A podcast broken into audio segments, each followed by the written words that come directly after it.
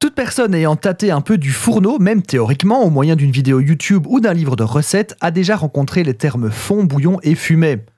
Fond de veau, bouillon de volaille et fumée de poisson, on pourrait penser que chaque terme se relie à une sorte particulière de protéine. Eh bien sans être faux, ce n'est pas vrai non plus, je vous explique ça tout de suite. Tout d'abord, ces trois termes sont des aides culinaires. A priori, on ne les consomme pas en l'état. Le concept qui les unit est le principe de l'infusion.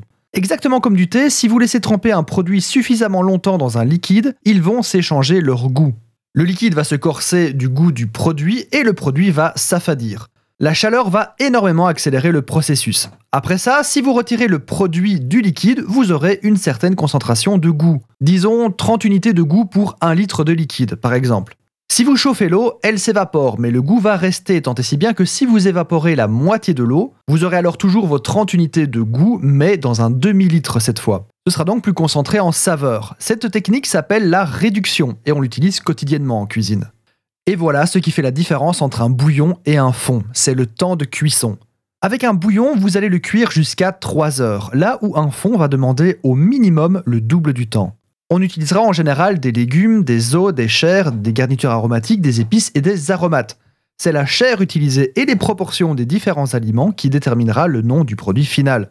Utiliser de la chair de veau fera un fond de veau et accrochez-vous, du bœuf fera un bouillon de bœuf ou un fond selon le temps de cuisson. Bravo, vous avez compris. Avec un fond, on va souvent colorer les os, les viandes et les légumes à la sauteuse ou au four, mais ce n'est pas là où réside la vraie différence qui est le temps de cuisson. La coloration donnera alors ce qu'on appelle un fond brun et pas de coloration, ce sera un fond blanc. Le fumet, quant à lui, conserve les mêmes principes, sauf qu'il est destiné uniquement aux poissons et il ne cuit pas plus de 20 minutes, sinon il devient trouble. Les fonds fumés et bouillons vont servir de base aux sauces, voire à d'autres cuissons. C'est en quelque sorte une eau aromatisée prête à être cuisinée. Faire votre fond ou bouillon ou fumé à la maison est quelque chose de très satisfaisant. Et je ne serai évidemment pas avare en trucs et astuces pour vous aider à les faire dans un prochain épisode.